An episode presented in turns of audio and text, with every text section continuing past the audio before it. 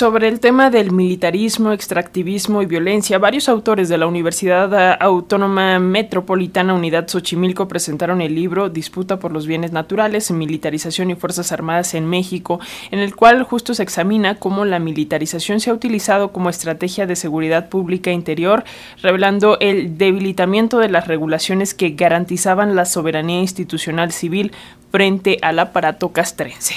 Los temas que se abordan desde el estudio de las acciones de gobierno que han dado pie a la militarización en México, así como la forma en que el ejército poco a poco se ha fortalecido hasta desplazar a las policías locales en la protección de varios megaproyectos extractivos, lo cual se traduce en una amenaza constante en contra de comunidades rurales e indígenas que se oponen a esta lógica destructiva del Estado. Para hablar de estos temas de este libro se encuentra con nosotros una de las autoras, la doctora Leida Samar, ella es integrante del Departamento de Producción Económica de la UAM Unidad Xochimilco. Así que, doctora, muy buenos días, qué gusto tenerte por acá.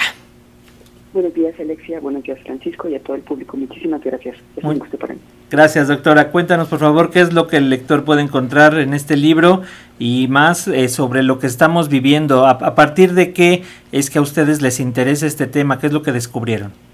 Muchísimas gracias, Francisco. Bueno, eh, justo creemos muy importante el tema, ¿no? Ya los escuchaba ahora ustedes ahí comentando la sinopsis. Eh, justo el escenario en que se desarrolla este análisis es en México principalmente, pero sabemos que el fenómeno de militarización trasciende fronteras. Entonces, en todo el mundo la tensión entre desarrollo económico, derechos humanos y ambientales, pues ha generado muchos conflictos, pero también muchas resistencias. Entonces, bueno, un poco lo que nos preguntamos es qué sucede cuando esta resistencia por parte de la población es enfrentada por una fuerza militar que además es pública. Entonces presentamos de manera detallada cómo las Fuerzas Armadas y la Policía en México han entrado en conflicto con la población civil. A causa de proyectos como el Tren el Aeropuerto Felipe Ángeles, la refinería Dos Bocas, el Proyecto Integral Morelos, eh, proyectos que se dan en Puebla, justo como eh, igual Bonafón, ¿no? O sea, distintos megaproyectos y proyectos no solamente públicos, también privados, porque también en los privados eh, va apoyando muchas veces a las empresas, eh, los militares o los policías. Entonces, esta situación, creemos que la militarización, lejos de resolver los problemas que existen, pues exacerba las tensiones, lleva una creciente desconfianza hacia las instituciones estatales y hacia las empresas que están involucradas. Entonces, quizá nos preguntamos también en el libro, ¿no? ¿Cómo es que llegamos a este punto?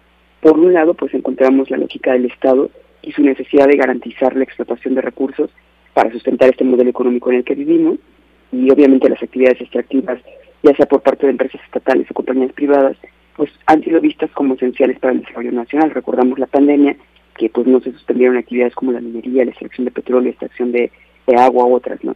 Entonces, en este contexto, el problema es que cualquier resistencia o cualquier protesta, ¿no?, por parte de la población, pues parece que representa una amenaza para el Estado, para los dueños de capital, pero creemos que va más allá, porque eh, justo si se identifican comunidades en resistencia como un obstáculo, el Estado y las empresas pues han adoptado tácticas militares, eh, se, genera una escalada de violencia y aquí es donde surge la paradoja de, en lugar de garantizar seguridad y desarrollo, la intervención militarizada ha llevado más inseguridad y más descontento.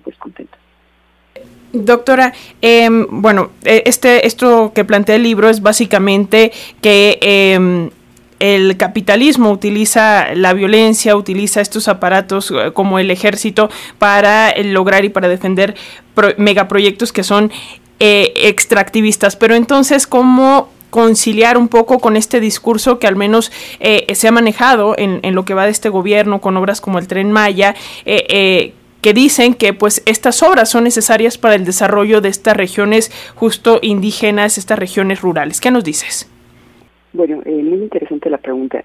Yo creo que aquí hay varias cosas que tenemos que reflexionar. Una, y que la ponemos en debate en el libro, es que, eh, bueno, evidentemente la militarización en nuestro país, si la viéramos en términos cuantitativos, pareciera que no se ha incrementado, porque justo la militarización depende principalmente en términos cuantitativos de tres factores.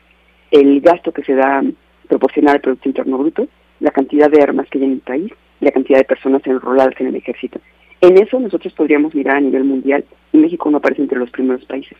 Aparecen otros países de América Latina como Perú, Chile, Brasil, ¿no? Porque justo han tenido tácticas pues muy militarizadas y además gobiernos dictatoriales. En nuestro país no es así, pero cuando lo vemos en términos cuantitativos, vemos que sí pues han asesinado o han fallecido muchos líderes ambientalistas, ¿no? Y que también ha habido, pues en algunas ocasiones, por ejemplo, este pensando en la mina de Peñasquito, cuando justo las personas salen a, la calle a protestar, estar en contra de que haya estos megaproyectos, pues igual quienes han actuado es la Guardia Nacional. Estamos en una paradoja, igual como bien lo comenta Alexia, porque por un lado sí tenemos ya a la Guardia Nacional, también tenemos a la Policía Minera. Hola doctora, ¿nos escuchas? Tenemos un problema con la comunicación la telefonía celular yo creo que está fallando de aquel lado ahorita. Nos volvemos a comunicar con la doctora.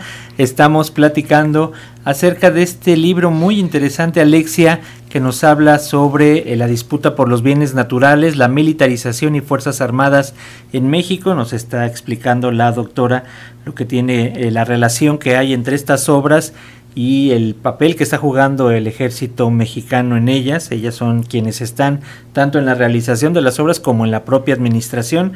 El presidente López Obrador ha señalado que él considera que es lo mejor debido a que puede evitarse expropiaciones posteriores y también eh, él considera que desde estos ámbitos podría haber menos corrupción. Pero bueno, doctora, retomamos la llamada. ¿Nos escuchas?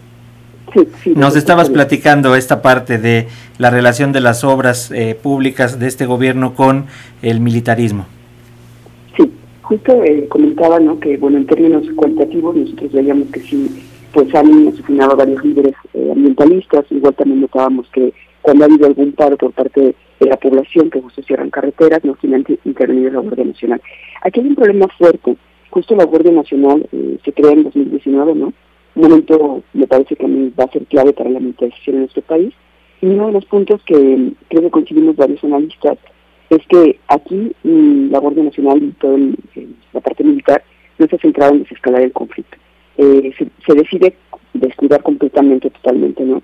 a corporaciones de seguridad civil, se fortalece al órgano militar con presupuesto, capacidad de mando y hasta liberación de actuación.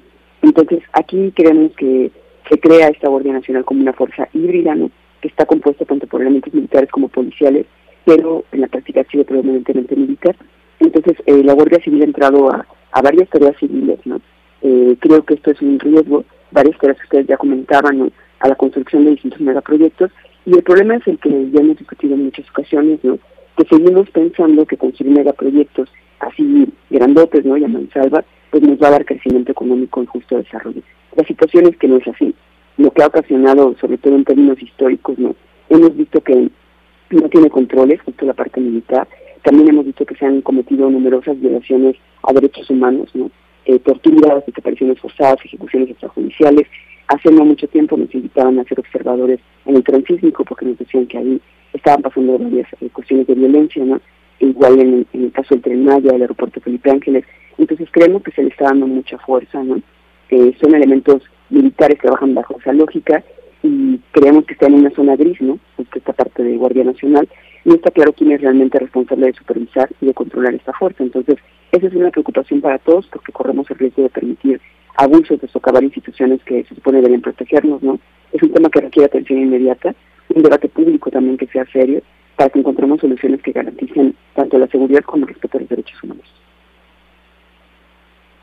Pues muy interesante este planteamiento, doctora, que creo que al menos desde los medios de comunicación no habíamos considerado, pero invitamos a nuestras audiencias a que eh, pues revisen, a que chequen este material de la Universidad Autónoma Metropolitana Unidad Xochimilco, disputa por los bienes naturales, militarización y fuerzas armadas en México. Y bueno, pues eh, doctora Aleida Samar, integrante del Departamento de Producción Económica de la UAM Xochimilco, gracias como siempre por estos minutos para las audiencias de la radio pública de Radio Educación. Seguimos en contacto.